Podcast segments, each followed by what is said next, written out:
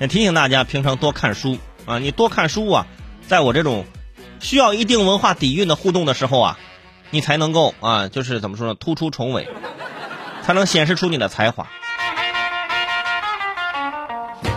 就刚刚这些对联啊，我就看了看，我就掐指一算，我觉得你们的这个文化水平啊，大概停留在了初二这个阶段了，就没有那么一点点儿啊，就是那种啊高大上的感觉。有朋友说了，你这节目本来就这么个节目，你想要高大上，你这。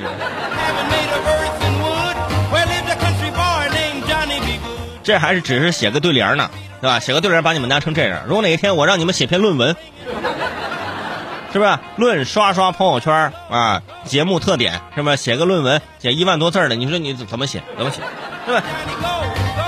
有朋友说你就吹吧，伟师，你还刷朋友圈写论文？告诉各位啊，真的有这个应届的毕业生啊，拿我的节目呢做的毕业论文啊，这是那边还就那个学生还私信我要了我一些相关的资料啊。我说你到时候论文写出来呀，你发给我看一下，就是说你拿我的那个节目写论文，我还觉得还挺感动的，还是一个外省的一个大学生，啊，后来他也没回我，可能是因为论文没过，应该没毕业吧，应该啊。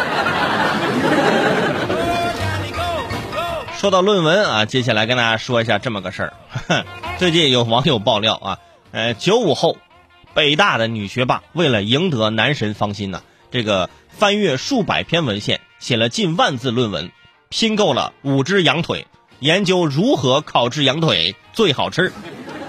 他把羊的品种差异啊、表观遗传、共生菌群、物质交换效率、呃高静压技术呃等等可能涉及的内容呢，都研究了个遍。最后靠着亲手烤的羊腿成功脱单。网友表示：“这就是我当不了学霸的原因，是吧？人家烤五只羊腿能写论文。”我第一个羊腿出来的时候，可能我就已经吃吃完了，是吧？这位女生以后教育孩子写作业啊，别说学习没有用，你爸爸就是我写论文写到手的 啊！爸爸在旁边帮腔，没错，那几万字论文写的，哎呀，就孜然味孜然味特别浓，是不是？如果让我用烤羊腿去追女生，我估计我会吃遍所有烤羊腿的店，然后发现算了吧，我可能养不起她嘛。所以理科生的浪漫大家难以理解，但是这烤羊腿放在文科生这边，答案就简单多了。送我一根烤羊腿，什么意思？让我以后不劈腿？但是你想这事儿呢，也让人担心。那以后这俩人在一起，也只能点点外卖了。人说今天，呃，咱加个菜，拍个黄瓜吧。对方就说等一下，拍黄瓜这道题呢不是很难，呃，我先去知网上查一查。估计这本想吃饭了是吧？呃，这时候就存在文理科差距了。文科生说：“我认为，我觉得应该。”啊，理科生就问：“有定理吗？有公理吗？能证明吗？” 啊，女朋友说：“啊，我不管，我就要怎样怎样怎样。”理科男说：“凭什么？为什么？”女朋友说：“啊，分手吧。”理科男说：“凭什么？为什么？是不是就这么两句？证明一下是吧？”然后女朋友就没了。所以这种办法，大家呢不要盲目的模仿，除非你真的哎对这个事儿呢本身就有兴趣，你也有这个本事。